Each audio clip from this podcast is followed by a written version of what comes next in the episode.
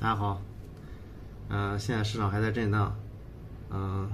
我就接着给大家讲我在币圈之前犯的一些错误。啊、今天讲的是我买的第一个归零币。嗯、开始之前先说一下，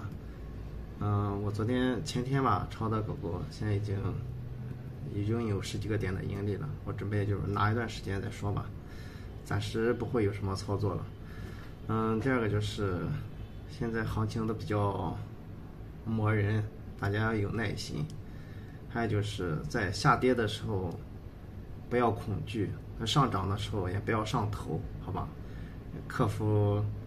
这种恐惧和贪婪，永远是咱们的必修课，好吧？开始今天的分享。嗯，我买的第一个归零币就是李笑来老师的 Price One。嗯，这个项目当时在 ICO 呃退掉之后，七月份、九月份退掉的时候，嗯，很多人都以为就完事了，呃，没想到在后来在二零一八年二月份吧，然后悄悄在 Big One 上线了，没有通告，没有什么，就是悄悄直接上线，呃，当时当时我上线之后，我看了我是还是很怀疑的。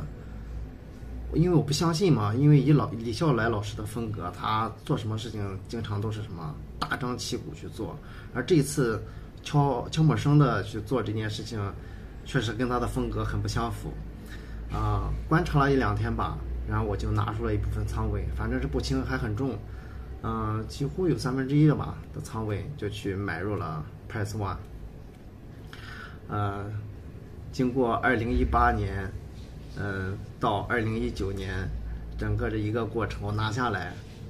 最高这个币涨到八块多，九块钱嘛，十块钱，最后跌到只有几分钱，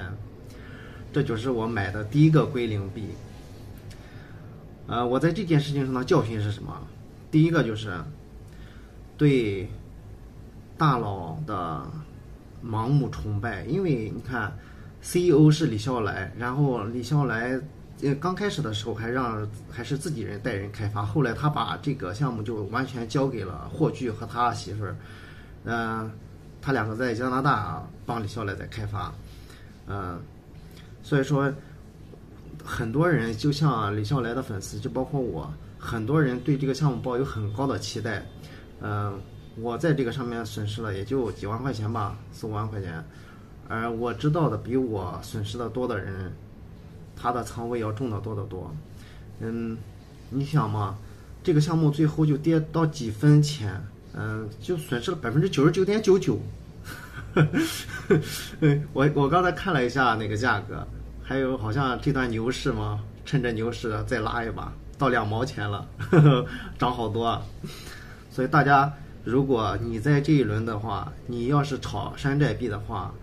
不要，第一就是要吸收我的教训。第一，不要太盲目崇拜大佬；第二，不要在新项目上下过重的仓位，好吧？呃，今天就给大家分享的是我买的第一个归零币，然后后续再几天吧，再四五天吧，我再分享我买的另外两个归零币，还有我第我在币圈经历的最惨痛的三次经历。嗯，咱们就下个视频再见。